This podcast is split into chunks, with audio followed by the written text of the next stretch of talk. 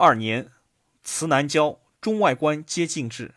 准素所习者多得台省清要官，所务不及之者退去进制。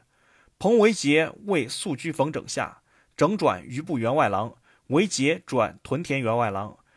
张奏列贤，维杰有处其下，准怒。唐铁借整无乱朝制，整愤急，陈准擅权，又调上岭南官吏除败不平数事。广东转运使康简一言。